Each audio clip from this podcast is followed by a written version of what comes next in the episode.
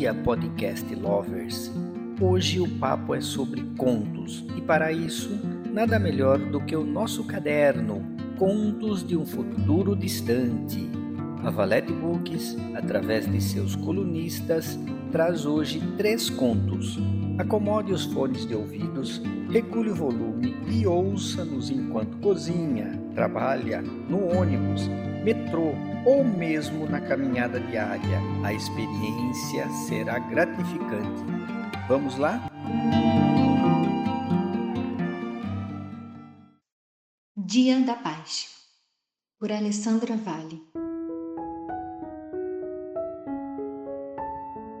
No calendário, marcava dia 1 de janeiro, Dia da Paz Mundial, único feriado universal Pode parecer mentira, mas não é.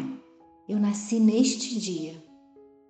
Mas quem disse que eu gosto de comemorar esta data? Pensam todos que é um dia feliz, no qual é possível dar uma festa. Contudo, é o inverso. Dia 1 de janeiro é um dia em que todos acordam tarde, pois aproveitaram até a madrugada a festa de Réveillon. Isso por si só é impeditivo para dar uma festa em comemoração ao meu aniversário. A data rememora o falecimento de meu pai, que se deu neste dia. Os familiares mais próximos, como eu, mãe e irmãos, tendenciamos à reflexão e não à festividade. Sinceramente, não preciso de festa para comemorar meu aniversário. Prefiro estar na companhia dos meus amores, seja como for. Neste dia, estava de plantão na Desaparecidos e o atendimento ao público fora nulo. Por isso, dediquei-me a ler e responder mensagens do correio eletrônico institucional. Uma mensagem chamou minha atenção. Uma mulher afirmou morar em Portugal há três anos, na companhia de marido e filho. Solicitou buscas por duas irmãs por parte de pai, das quais ela tinha ciência de que existiam, mas jamais as conhecera pessoalmente. Contou por mensagem detalhes de sua infância e relatou que conviveu com o pai por pouco tempo, apenas nos dois primeiros anos de vida, e que sua mãe descobriu que fora traída, tendo o pai se relacionado com outra mulher e que dessa relação adveio uma filha. O pai saiu de casa e a mãe, revoltada, rompeu forçosamente os laços afetivos entre pai e filha, tendo voltado a encontrar o pai muitos anos depois, na fase da sua adolescência. Durante os poucos reencontros que teve com o pai, este afirmara ver-se unido a uma terceira mulher e que com ela teve outra filha. A remetente da mensagem disse ainda que o pai pouco falava sobre as outras filhas e não chegou a marcar um encontro para que as irmãs pudessem se conhecer. Infelizmente, narrou que o genitor falecera em decorrência de complicações da Covid-19, que ninguém pôde ir ao seu sepultamento, portanto, não pôde se despedir dele. Ao final da mensagem, a mulher se identificou, informou seus dados e contatos telefônicos, bem como transferiu as poucas informações que tinha a respeito das irmãs.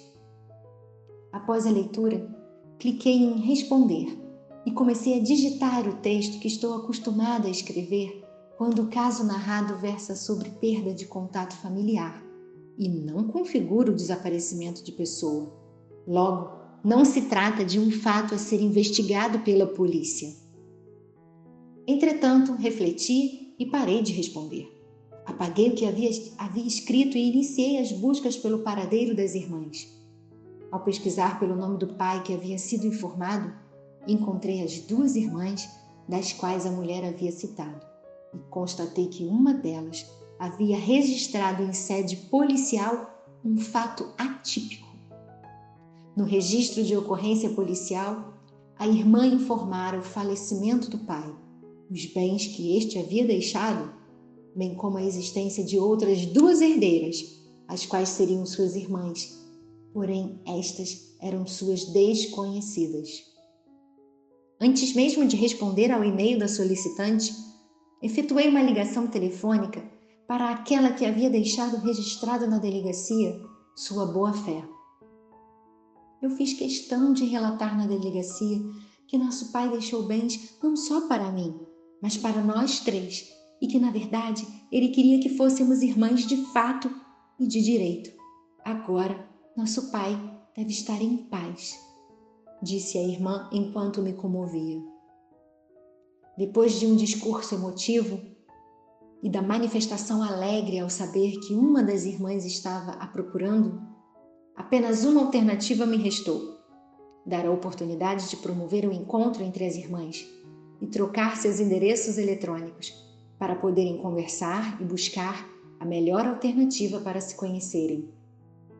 O contato com a terceira irmã também fora realizado, e esta chorou de emoção ao saber que suas duas irmãs tinham a intenção de conhecê-lo. Dias depois, uma foto foi enviada por correspondência eletrônica a desaparecidos. Nela continha a imagem de uma live na qual as três irmãs se comunicavam e se viam pela tela do computador. No meu aniversário, não pude ter o encontro entre meus familiares e amores, mas a data me proporcionou viver na prática o Dia da Paz Mundial.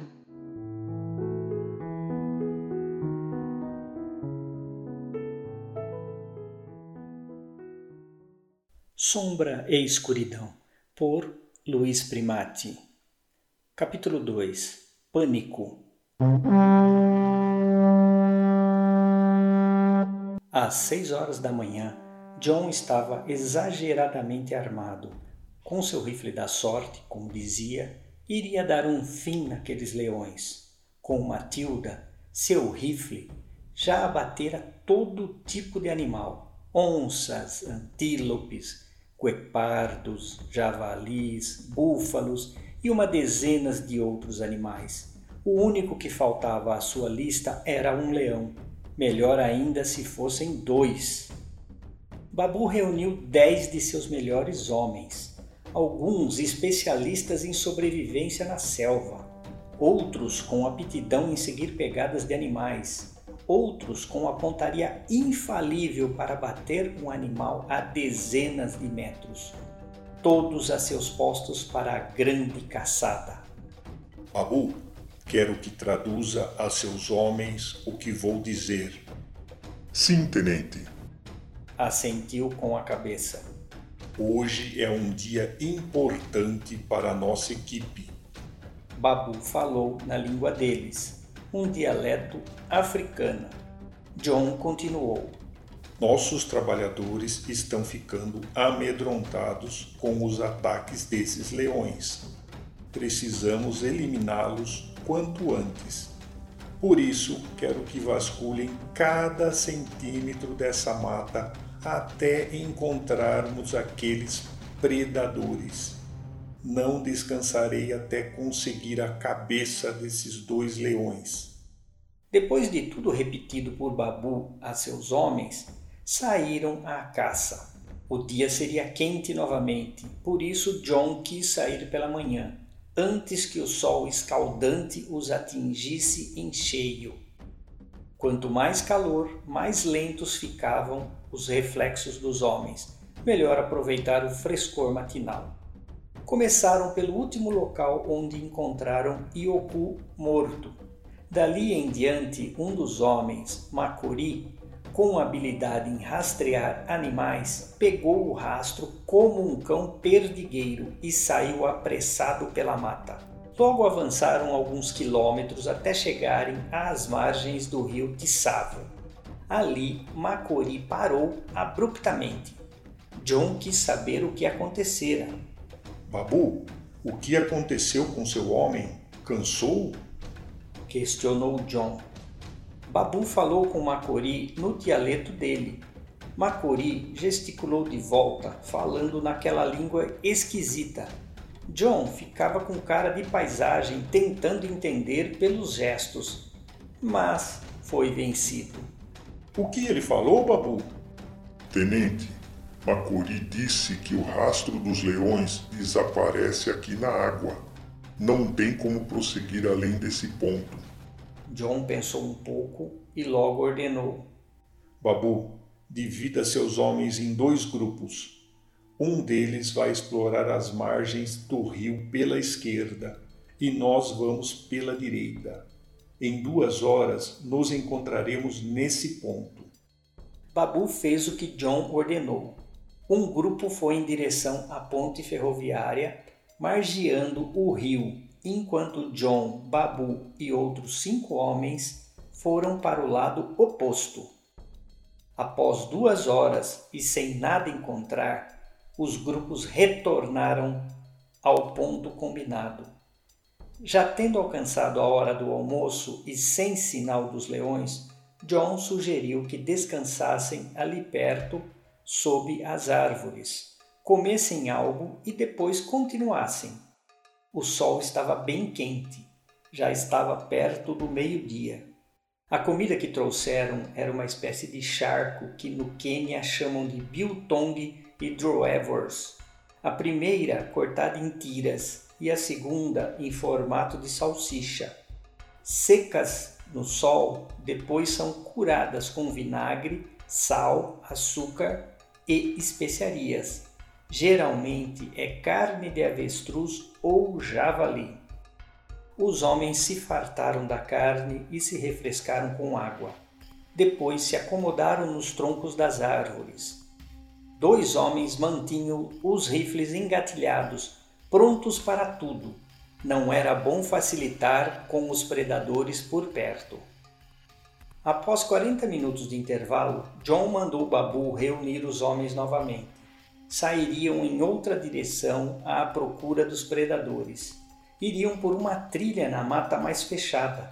Por isso, formaram uma fila indiana, todos atentos ao topo das árvores e com os ouvidos bem afinados. Se os leões estivessem por ali, as aves e macacos se agitariam. Macori sabia como se portar ali e era o guia. Caminharam por cerca de uma hora quando um dos homens veio agitado até Babu. Babu, moja wetu amekwenda. Alikuwa mwishoni mwa mstari. Vile simba lazima iwe karibu. Tunatakiwa kuondoka hapa haraka. Sitaki kuwa chakula cha simba. O tom da voz do homem era de desespero. John ficou apreensivo. O que ele disse, Babu? Disse que um de nossos homens sumiu. Está com muito medo. Pensa que os leões estão por perto. Vamos voltar. Precisamos encontrar nosso homem e esses leões. Fiquem atentos, ordenou John. Não foi preciso mais do que 15 minutos para encontrarem o corpo do homem que sumiu. Estava todo estraçalhado, desmembrado, perna para um lado, braço para o outro, mas não acharam a cabeça. A cena era terrível. Os homens ficaram horrorizados. Alguns gritavam em seus dialetos John pediu para Babu acalmá-los. Recolheram o que encontraram do pobre homem e John ordenou que voltassem ao acampamento. Mais um dia ruim, outro funeral. A situação estava saindo do controle. Já era o terceiro homem que perdia. Tinha que pensar numa estratégia. A noite foi triste entre os trabalhadores. Perderam mais um amigo. John, George e Elizabeth estavam no funeral mais uma vez para prestarem condolências. Ao final da cerimônia, um dos nativos começou a gritar em seu dialeto, apontando o dedo para John. Muitos deles começaram a falar alto. George, o que está acontecendo? Por que esses nativos me olham dessa maneira? O que foi que eu fiz? Desrespeitei o cerimonial fúnebre deles? John estava perdido. Eu não sei ao certo, mas suponho que estão te acusando de algo, disse Elizabeth. É isso que eu entendi também, confirmou George. Babu, venha cá, ordenou John. Pois não, tenente. O que esses homens estão dizendo? Por que me apontam o dedo dessa forma? Eles estão dizendo que os leões são espíritos malignos. Dizem que os espíritos não aprovam a construção da ferrovia. E o que eu tenho a ver com isso? perguntou John. Eles dizem que você trouxe os leões para cá. Antes de você aparecer, estava tudo bem. Os nativos foram se inflamando e começaram a se aproximar de John. Um deles tentou puxá-lo pelo braço. John acertou o homem com a coronha de seu revólver. Outros homens se aproximaram e um tiro foi ouvido. Foi o suficiente para todos se afastarem. George tinha disparado seu rifle para o alto. Escutem bem uma coisa, disse George. Traduza-lhes, Babu. O tenente Patterson não é o responsável pelos ataques. Se fosse, não sairia com vocês pela mata arriscando a própria vida. Foi uma coincidência a chegada dele e o primeiro ataque dos leões. Quero que todos mantenham a calma. Nós vamos pegar esses leões a qualquer custo. Wana, wani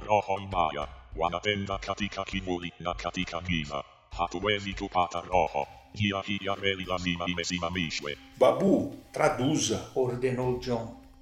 Os homens pensam que devemos parar a construção da ferrovia. Disseram que os leões agem na sombra e na escuridão. Escutem bem o que vou dizer. Falou John bem alto e esperou o Babu traduzir. Vocês são livres para irem embora, mas a ferrovia não vai parar.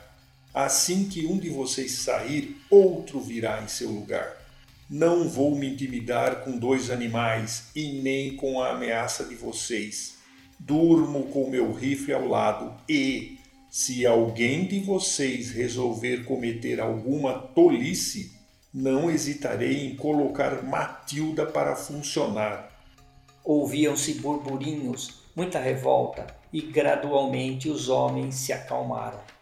George ordenou que voltassem para suas tendas e descansassem. No dia seguinte teriam muito trabalho. John, compreenda. Esses nativos são supersticiosos. Entenderam o recado? Disse Elizabeth, tentando serenar os ânimos. Por via das dúvidas, vou me precaver. Ok, John. Faça como achar melhor, falou George. John, como prometido, dormiu com Matilda ao seu lado. Nenhum incidente naquela noite. No dia seguinte, os trabalhadores voltaram para a construção da ferrovia. John comandava os homens com firmeza. O projeto avançava conforme o planejado. À noite, todos se recolheram para suas tendas George e John tomavam um aperitivo na tenda de George. Tinha sido um dia difícil. John ficou tenso por todo o dia. Tinha receio de que algum nativo pudesse cometer alguma besteira. Mantinha um homem de confiança armado por perto. Não queria ser surpreendido. Eu te falei que os nativos iriam se acalmar? Foi a emoção do momento. Enterrar um amigo nem sempre é fácil, comentou George. Enterrar alguém nunca é fácil, mas eu é que não vou pagar pelas mortes desses homens. Eu sei, John. Tudo vai entrar nos eixos. Fique tranquilo. Brindaram com um bom e velho uísque escocês. Depois se despediram e John foi para sua tenda. A noite parecia tranquila, era lua cheia, dava para enxergar sem a necessidade da luz da fogueira. Mesmo assim, mantinham o plano das cercas de espinhos e das várias fogueiras espalhadas pelo acampamento. E homens armados, é claro. Já passava das três da manhã quando se ouviu um grito. John acordou sobressaltado ouvidos atentos. Nenhum barulho mais se ouviu. Mesmo assim, resolveu investigar. Calçou suas botas, pegou seu rifle e saiu de sua tenda.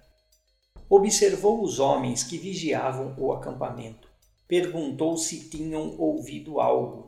Todos negaram. John voltou para sua tenda. Mais um grito fora ouvido, dessa vez mais alto. John tinha certeza que ouvira certo.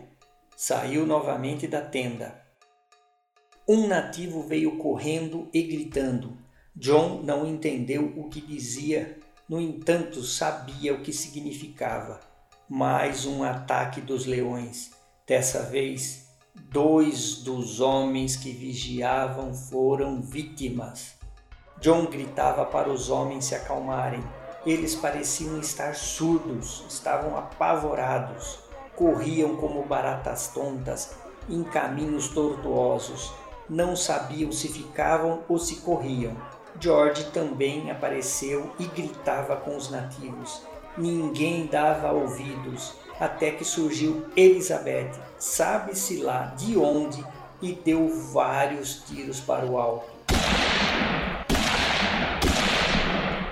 Os nativos ficaram como que paralisados.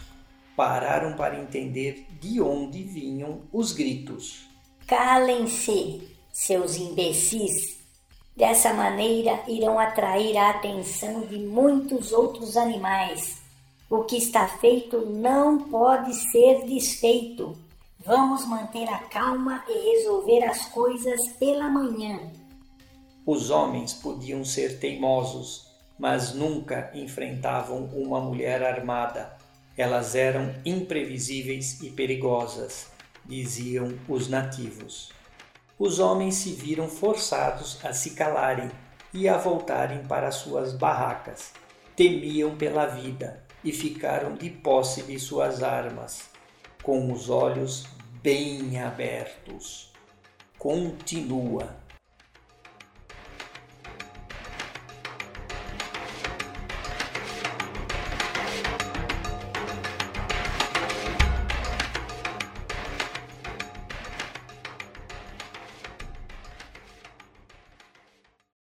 A morte do relicário. Seu Nelsinho não gostava de ler, mas lidava com números como ninguém por detrás do balcão de sua pequena loja de objetos antigos. Considerava-se velho. Eu o considerava antiquado. Tal rigidez, no entanto, era difícil de encontrar. Seu rosto sisudo já lhe era característico, bem como o corpo franzino e o hábito de poucas falas. Fora isso, o que nos chamava a atenção era o seu tratamento com a família, o seu zelo. Ao meio-dia, religiosamente, descia à porta do seu negócio para o almoço com a família. Ele rodeava a mesa. Ali, ele mesmo servia todos com alegria contida. Depois, cheirava os filhos e lhe conferia as roupas. A esposa, Dona Valquíria, não podia falhar nesse ofício. Era um homem de ventos contrários que não se julgava pelo tempo e que estava além do argumento. Embora fosse grande a pessoa de seu Nelsinho, ele, muito precocemente, embarcou com Thanatos para uma viagem sem volta e deixou a família entregue à própria sorte. A família até que tentou se virar como pôde com os negócios, mas depois de alguns meses as vendas caíram vertiginosamente e, ao cabo de oito meses, o pequeno negócio fechou as portas. Mais preocupante ainda, Dona Valquíria entrou em profunda depressão e os filhos foram deixados ao Deus dará. Em pouquíssimo tempo, passaram a andar aos trapos e, sem ninguém que lhe ditasse as ordens, abandonaram os hábitos de higiene mais comuns, a exemplo de escovar os dentes. Foi uma verdadeira deteriorização do corpo, da alma e de toda a condição humana. Penso que jamais passou pela cabeça do seu Nelsinho que sua maior virtude fosse, na verdade, uma armadilha para sua família, que era incapaz de realizar qualquer coisa sem a sua presença, especialmente nas questões financeiras. Eles eram inegavelmente dependentes e carentes da figura paterna. O excesso de amor e atenção os tornou derrotados para o resto da vida.